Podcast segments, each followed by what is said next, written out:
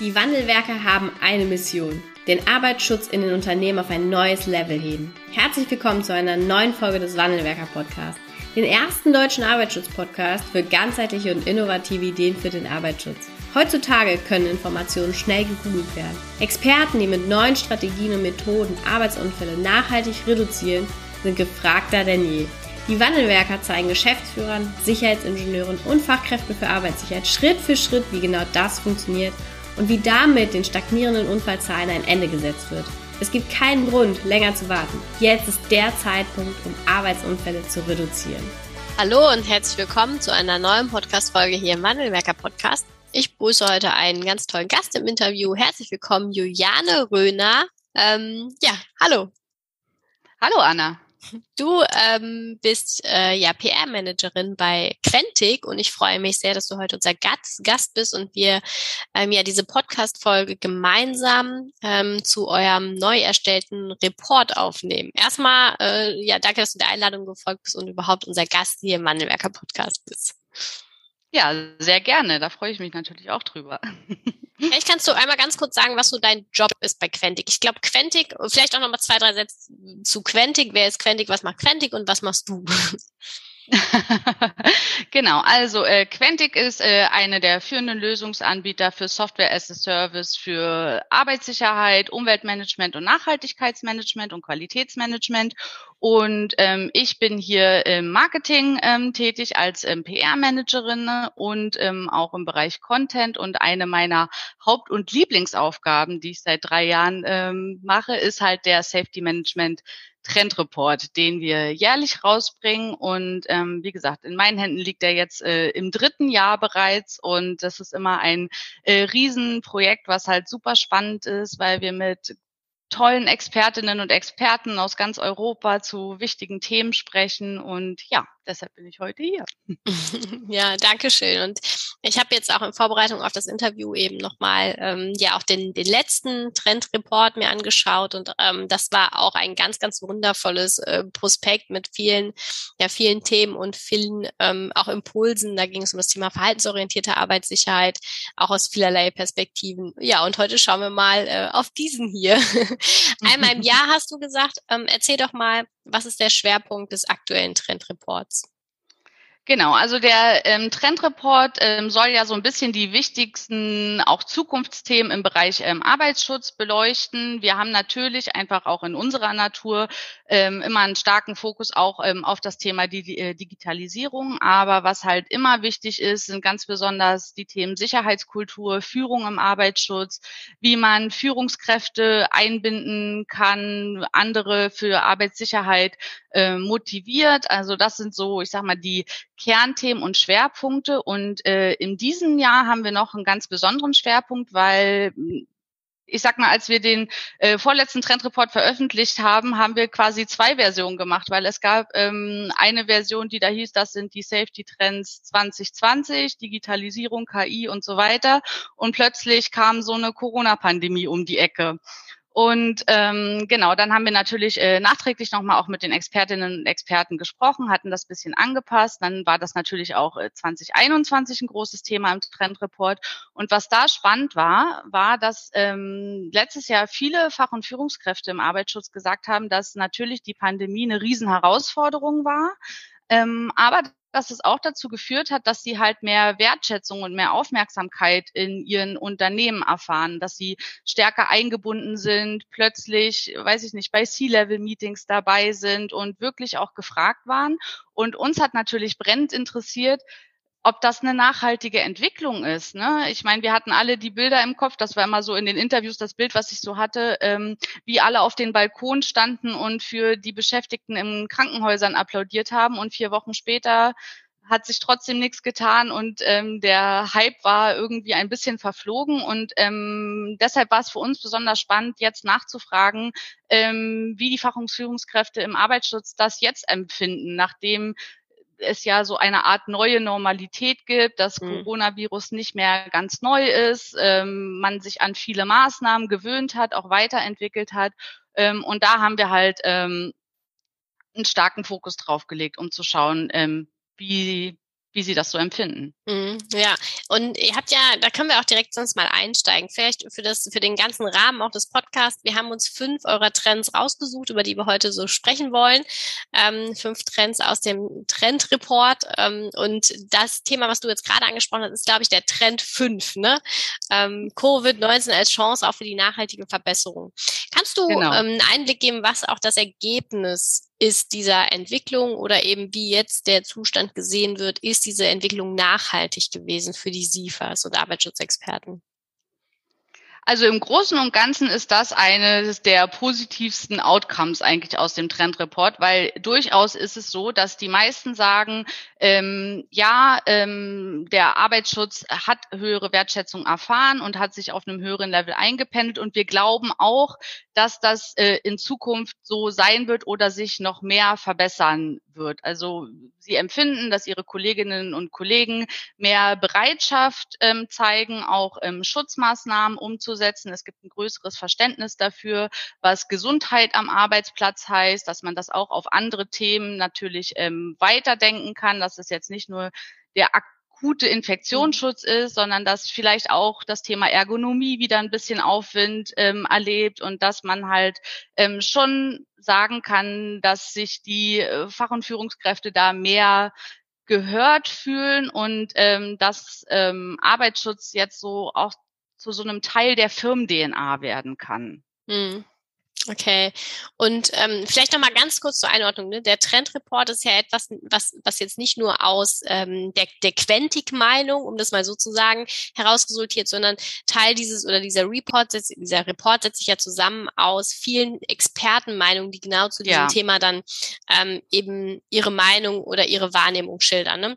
Also das ist jetzt genau, nicht Trendings Meinung, sondern nee, überhaupt nicht. Genau, das ist auch ganz wichtig. Also äh, im Grunde genommen, da ist nicht ein Mitarbeitender von Quentic, ja. der dort seine Meinung ähm, gibt, ähm, sondern das ist äh, tatsächlich für uns ähm, wirklich ein ganz äh, neutraler und spannender Branchenbericht. Ich, das beeinflusst natürlich unsere Arbeit und äh, unsere Themensetzung, aber ähm, wir wollen auch den ähm, Fach- und Führungskräften was an die Hand geben, um halt zu schauen, ähm, wie wird sich das verändern verändern, worauf müssen wir uns fokussieren, was sind die, die spannenden ähm, Zukunftsthemen und deshalb besteht der Trendreport aus zwei Studien im Grunde mhm. genommen.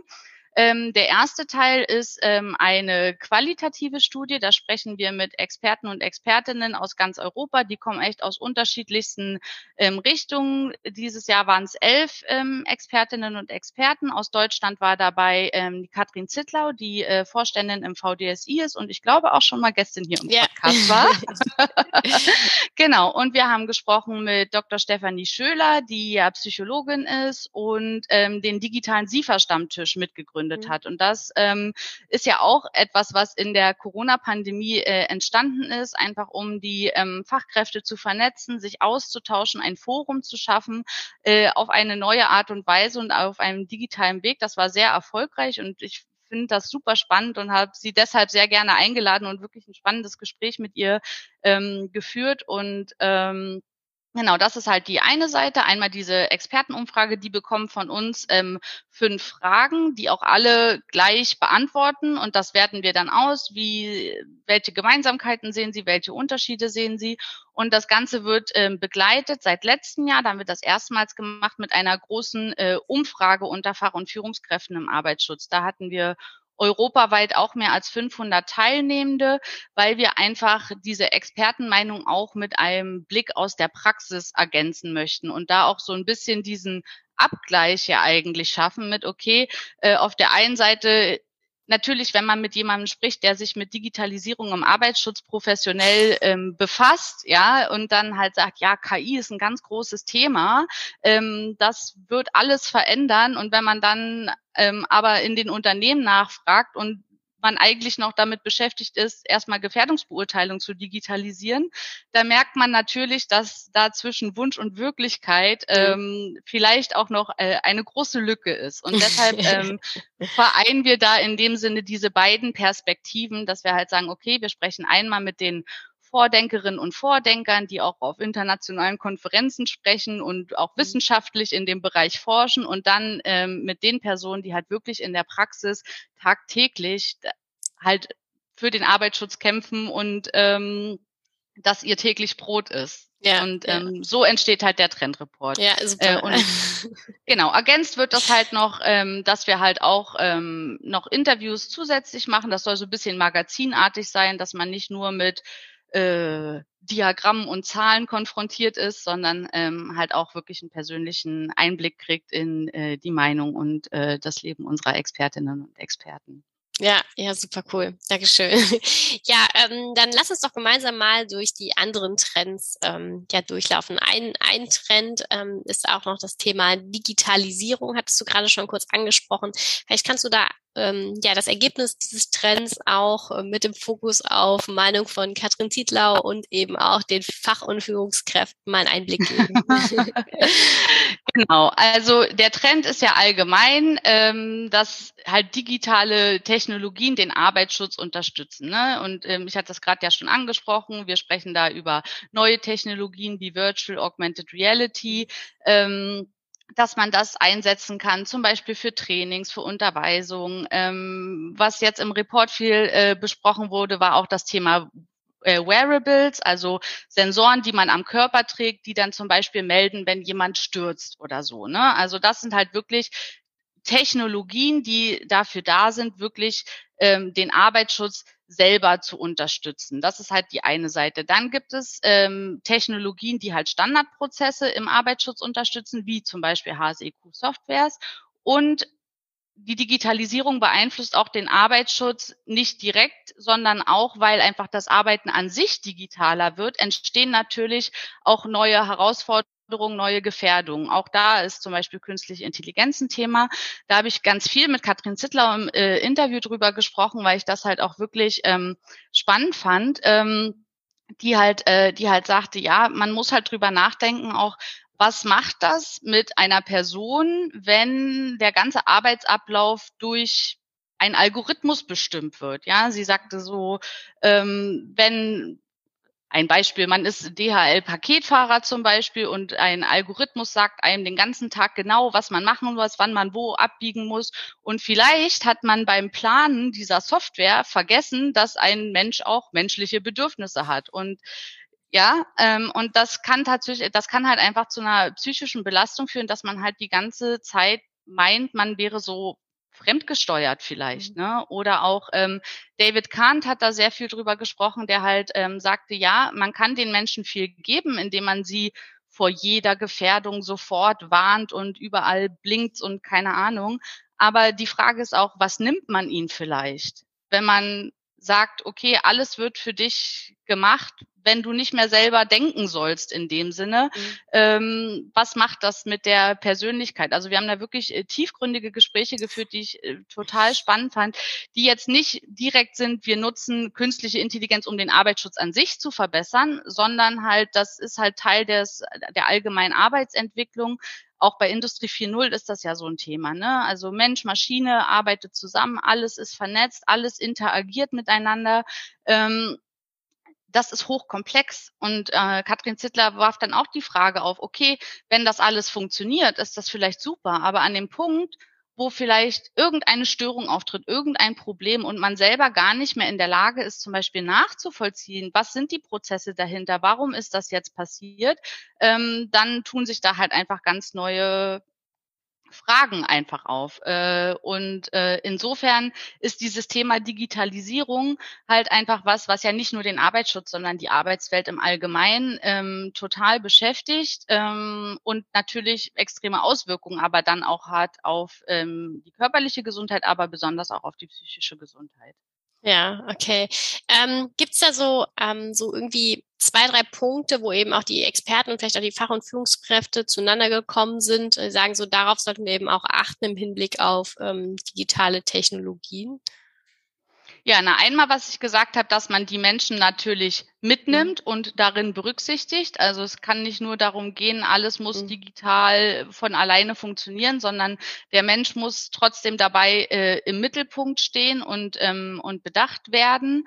Ähm, und äh, grundsätzlich sind alle auf der Seite, dass sie sagen, Digitalisierung mhm. ist eine große Chance, aber ähm, es erfordert auch ähm, viel Planung und man muss auch wirklich viel über den Tellerrand hinausdenken. Also ne, zum Beispiel einen neuen Fachbegriff, den ich im Interview mit Katrin Zittlau gelernt habe, ist halt Software-Ergonomie. Ne? Mhm. Ähm, ja, das ist halt was, was man jetzt, wenn man im ersten Augenblick darüber nachdenkt, sagt, okay, wie verändert sich alles, wo man vielleicht nicht sofort drüber nachdenkt, aber ähm, was natürlich ein super spannendes, großes Themenfeld ist, wo ich dann auch aufhorche, mhm. als ne, ich arbeite ja, gerade, ja, ja, gerade für ne? auch ein Thema. ja, und ähm, natürlich muss äh, ein, ein Hilfsmittel oder eine Software oder jede auch Wearables, auch künstliche Intelligenz. Am Ende ist ja das Ziel des Ganzen, dass man die Arbeit und das Leben für die Menschen erleichtert und nicht verkompliziert. So, das ja. heißt natürlich, dass wenn man eine Software macht, muss die auch leicht bedienbar sein. Man muss darauf gucken und man muss wissen, was zu tun ist, ohne jetzt, äh, weiß ich nicht, erstmal ein Jahr lang dafür zur Uni zu gehen. Ähm, ja. Das ist halt äh, ein ganz großes Thema. Ne? Ich meine, im Fachjargon heißt das dann vielleicht Usability, UX, Design oder so, aber ähm, ich fand diesen Begriff Software-Ergonomie wirklich spannend, weil ich, äh, weil es das einfach ein bisschen besser in den Fokus rückt, dass es am ja. Ende darum geht, dass man damit gesund und sicher arbeiten kann und dass es am Ende nicht zum Selbstzweck geschieht. Also auch das ist halt so ein Fazit, was viele gesagt haben. Technologie darf nicht zum Selbstzweck entwickelt mhm. werden, sondern das Ziel muss am Ende sein, dass es danach allen damit besser geht. Das mhm. heißt, den Unternehmen und den Mitarbeitenden. Und das ist, glaube ich, da, wo am Ende der Konsens zu finden ist. Ja, ja, okay. Ja, ja, das glaube ich trifft es ganz gut. Meine, meine persönliche erster Kontakt mit äh, Software-Ergonomie war damals mein Praktikum an der Bauer. da habe ich genau in diesem, oh. Fach, in diesem Fachbereich gelandet. oh ja, ja, und, ja, genau. Und dann habe ich auch festgestellt, äh, was das eigentlich für ein großes Thema ist, ne? gerade auch in unserer Zeit und eben auch gerade mit der Entwicklung, die da alle noch kommen werden. Ja. Ähm, ja, und, und was da sicherlich auch ganz gut zu passt, ist nämlich Trend Nummer zwei, der sich daran anreiht. Ne? Wir haben jetzt über Digitalisierung gesprochen und darüber, was das eben auch bedeutet für Menschen ähm, oder für die Beschäftigten vor Ort. Und ähm, ja, lass uns da gemeinsam mal in den Trend 2 reinschauen, wo es um das Thema psychische Belastung geht, die, ähm, ich sag mal, in der, in der Überschrift, äh, wo auch einfach steht, ne, sind weiter im Fokus. Was bedeutet das eben auch im Hinblick auf, vielleicht auch im Zusammenhang mit Digitalisierung und auch im Zusammenhang mit der noch bestehenden pandemischen Lage? Ja, also ich würde mal zuerst auf das Thema ähm, Pandemie eingehen, weil ähm, da hat ähm, Davide Scotti, der ähm, ja Generalsekretär der äh, Leadership in Health and Safety Foundation ist, der hat das ganz ganz schön zusammengefasst, äh, weil er halt gesagt hat, die Pandemie hat ähm, auf verschiedene Arten für viele Personen Stress bedeutet und zwar auch für die Sicherheits Verantwortlichen. Sie mhm. wurden mit nie dagewesenen Herausforderungen konfrontiert und mussten äh, Arbeits- und Gesundheitsschutz plötzlich während einer schwerwiegenden Krise sicherstellen. Mhm. Und diese Erfahrung ähm, sagt er, wird halt bleiben im Sinne von, dass, ähm, dass der Arbeitsschutz natürlich oder das ganze HSE-Bereich davon ähm, profitiert, aber dass wir halt auch gucken müssen, dass es halt einfach jetzt eine Kultur entsteht, wo sich alle umeinander sorgen und wo man um äh, aufeinander aufpasst und ähm, füreinander da ist. Und das ähm, finde ich wurde manchmal so ein bisschen vergessen, dass halt ähm, gerade Arbeitsschutzverantwortliche wirklich von heute auf morgen total im Rampenlicht standen und gefragt wurden auch zu Themen, die vielleicht bis jetzt nicht relevant waren. Plötzlich sollten sie Expertinnen und Experten für Infektionsschutz sein, für Hygienemaßnahmen, die vorher nicht da waren. Also da gab es halt sehr viel ähm, berufliche Herausforderungen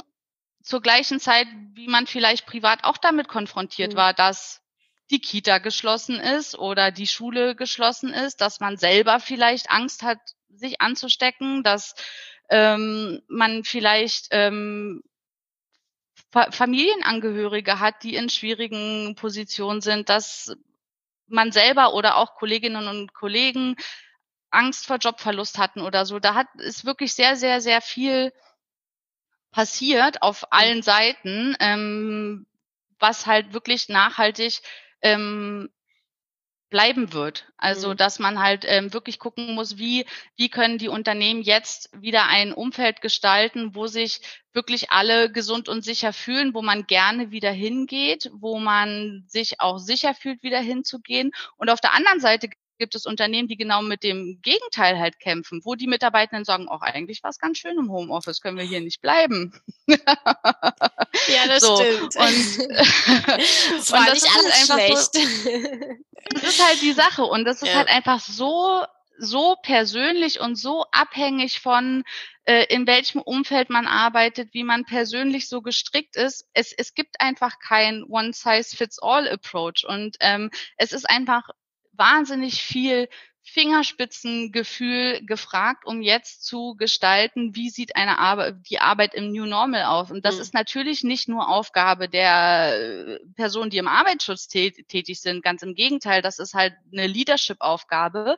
Ähm, aber auch die Unternehmensführung darf halt nicht vergessen, dass der Arbeitsschutz dabei ein großes Thema ist. Und wenn es heißt, okay, wir ermöglichen Remote Work von überall für immer, dann muss man auch darüber sprechen, okay, wie kann das gesund gestaltet werden? Heißt das für uns, dass wir jetzt wieder Kernarbeitszeit machen, dass man nicht jeden Abend angerufen wird, weil man ist ja zu Hause, man hat ja den Laptop da. Ne? So das Thema Entgrenzung der Arbeit ist im Homeoffice ein ganz, ganz wichtiges oder ein ganz ähm, großes, wo man halt auch wirklich eine neue Arbeitskultur definieren muss. Und der Arbeitsschutz muss Teil davon sein, das zu definieren, aber man darf auch nicht sagen, das machen die jetzt und wir verlassen uns drauf, dass das dann alles läuft. So, ne? Das ist halt ähm, einfach, das ist eine große, große ähm, Gesamtanstrengung, die halt ähm, ganz viel damit zu tun hat, ähm, psychische Belastung in dem Sinne, möchte und kann ich gut im Homeoffice arbeiten oder nicht,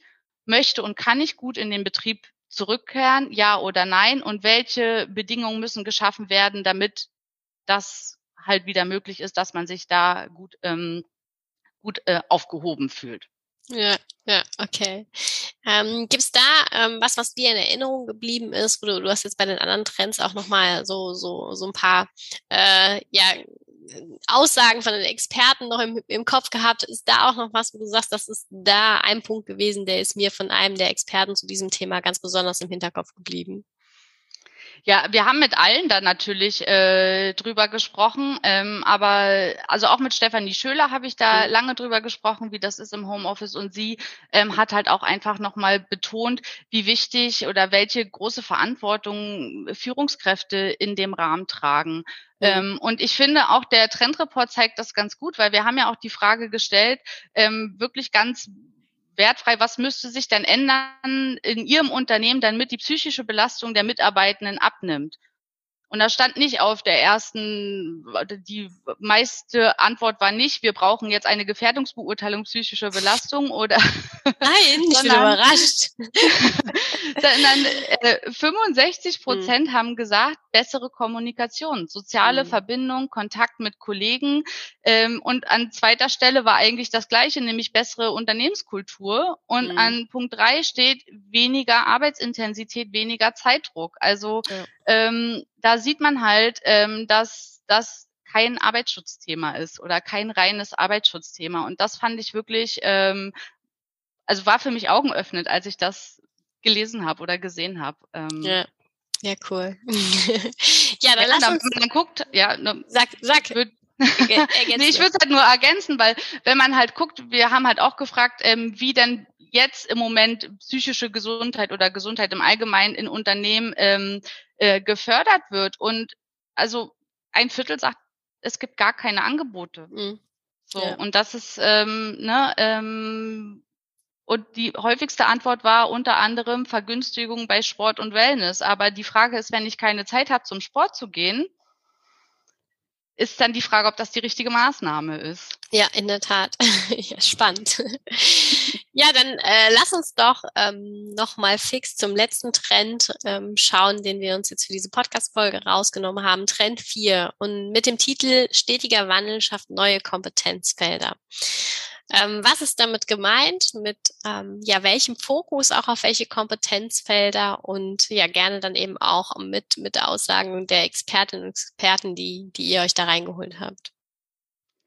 Ähm, genau, wir, äh, ich hatte das vorhin schon ein bisschen angesprochen, mhm. dass äh, praktisch die Fachkräfte plötzlich in der Situation waren, zu allem irgendwie eine Äußerung geben zu müssen. Infektionsschutz, Hygienemaßnahmen, keine Ahnung.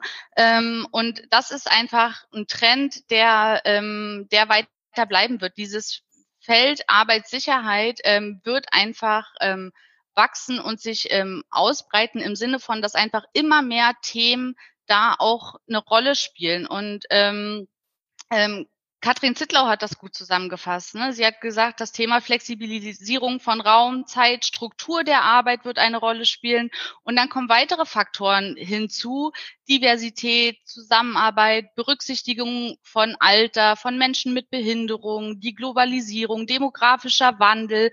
Und sie sagt halt, der Wandel ist eigentlich die Kennzeichnung der zukünftigen Arbeitswelt. Und jedes dieser Themen wird in irgendeiner Form auch den Arbeitsschutz ähm, beeinflussen, weil natürlich, ich sag mal zum Thema Homeoffice, natürlich jemand, der als Digital Native aufgewachsen ist, findet das halt irgendwie ähm, vielleicht cool und spannend, ähm, mit dem Laptop durch die Weltgeschichte zu reisen und dabei noch zwölf Stunden am Tag zu arbeiten, solange ich abends am Strand dann mhm. noch mal ins Wasser springen kann oder so. Ne? Ich meine, klar Stereotype, aber so ist ja das Bild, was man sich so vorstellt von Remote Everywhere Work. Ja. So.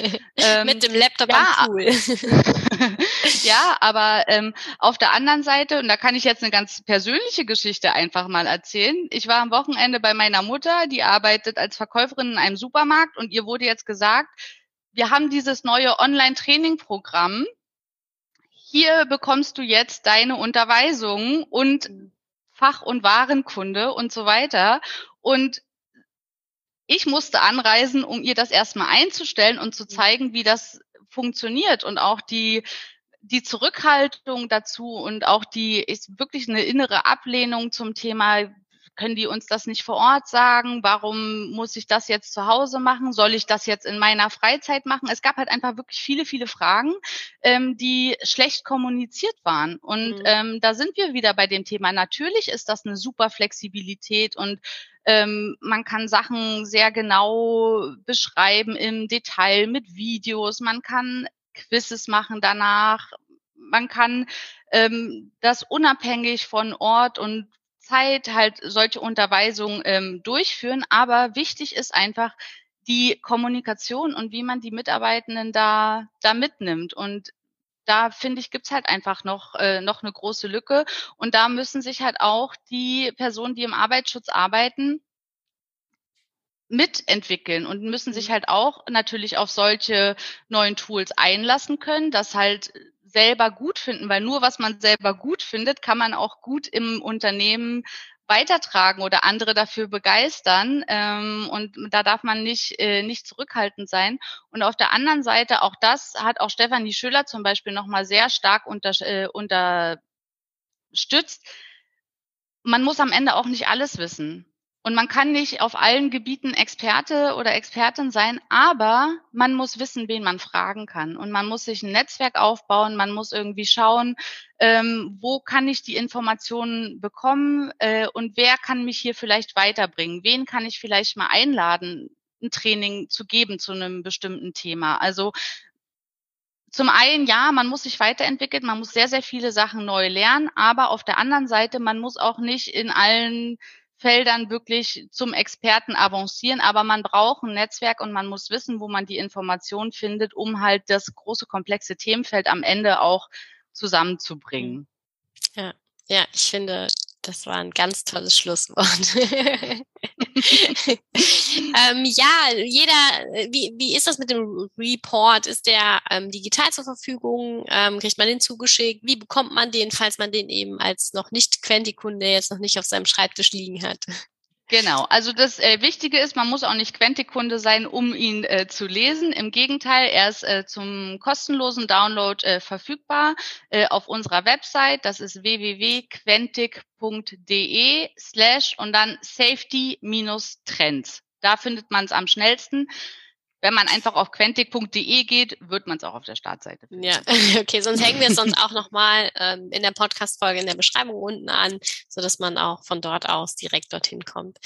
Wir machen ja. einen Link für die Show Notes. Genau, wir machen einen Link. Sagt. Wir packen es in die Show Notes. ja, vielen Dank, ähm, dass du unser Gast warst und ähm, einen so tollen Einblick in euren in euren Report ähm, gegeben hast. Und äh, ich habe ihn schon gelesen und finde ihn ganz, ganz toll. Ich finde jeden ähm, Report ganz, ganz toll, den ihr da von Quentic eben auch herausgibt, weil es ganz, Danke. ganz viele Informationen sind, die für die Arbeitsschutzexperten da, da draußen sehr, sehr wertvoll sind. Und danke dafür. Und ja, vielen Dank, dass du auch der Gast in unserem Podcast hier warst. Und weiterhin alles Gute jetzt für dieses Jahr mit dem Report.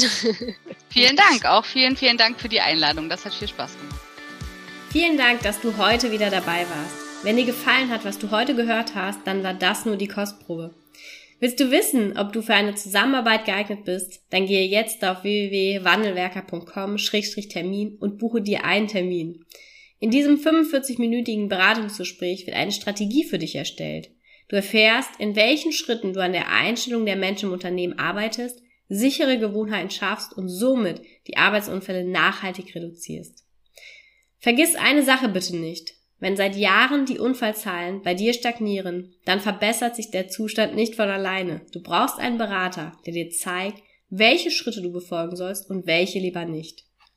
Wir haben Geschäftsführern, Sicherheitsingenieuren und Fachkräfte für Arbeitssicherheit in Deutschland, Österreich und der Schweiz dabei geholfen, die Sicherheitskultur in deren Unternehmen und bei deren Kunden zu verbessern. Als Kooperationspartner des Verbandes für Sicherheit, Gesundheit und Umweltschutz bei der Arbeit liegt es uns am Herzen, dir das notwendige Handwerkszeug auf dem Weg zur Vision Zero zu zeigen und bei der Umsetzung zu unterstützen. Wenn du wissen willst, ob du für eine Zusammenarbeit geeignet bist, dann sichere dir jetzt unter www.wandelwerker.com-termin deinen persönlichen Termin.